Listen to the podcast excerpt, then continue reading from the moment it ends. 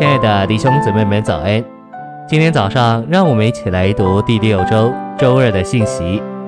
今天的经节是《使徒行传》二章四十二节，他们都坚定持续在使徒的教训和交通里，持续擘饼和祷告。哥罗西书一章二十八节，我们宣扬他是用全班的智慧警戒个人，教导个人。好将个人在基督里成熟的献上，诚心喂养，为要牧养圣徒，长老必须善于教导。这里的教导是为着牧养人，而不是为给人课程或信息。我们是借着教导来给他们造就与喂养。根据以弗所四章，牧人和教师是同一类，这表示凡要做牧人的，必须也是教师。同样的。一个好教师也是一个牧人，不过有些所谓的教师一点不知道牧养的事，他们可以讲道，但他们并没有牧养什么人。然而在圣经里，牧人就是教师，教师就是牧人。正如母亲借着喂养孩子、照顾孩子来牧养他们，所以我们也需要牧养神的儿女。不管我们有多少位长老，他们仍不够填满这个空缺。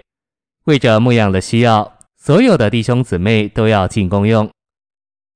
信息选读：我们是凭着我们所做的来教导别人。倘若在聚会中有一个新来的人坐在你旁边，翻不到哈该书，你帮他找到这卷书，这样就教导了他。也许有人不熟悉所用的词句，你和他们交通，帮助他们明白这词句的意义，这就是牧养。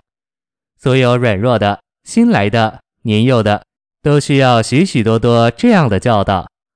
只要人一给了他们这种帮助，他们就被建造了。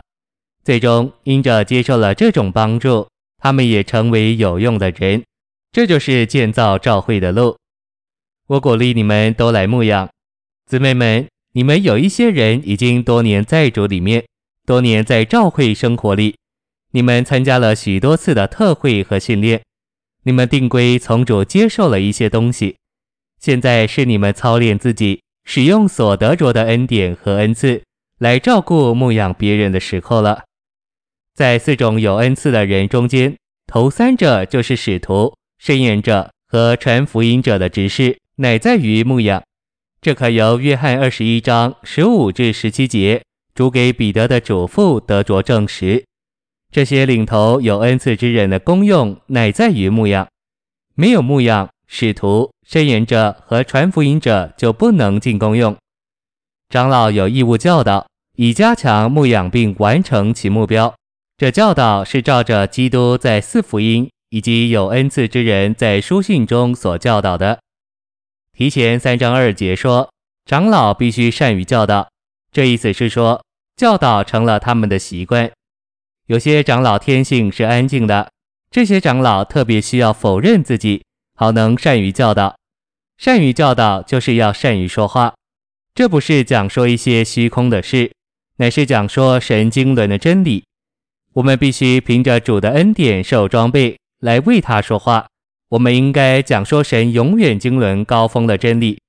保罗在提前五章十七节也说：“那在话语和教导上劳苦的长老。”当被看为配受加倍的敬奉。在一章三至四节，保罗嘱咐提摩太仍住在以弗所，好嘱咐那几个人，不可教导与神的经纶不同的事。他也嘱咐哥林多人说一样的话，好叫他们中间没有分裂。我们都该说一样的话，神的经纶。谢谢您的收听，愿主与你同在，我们明天见。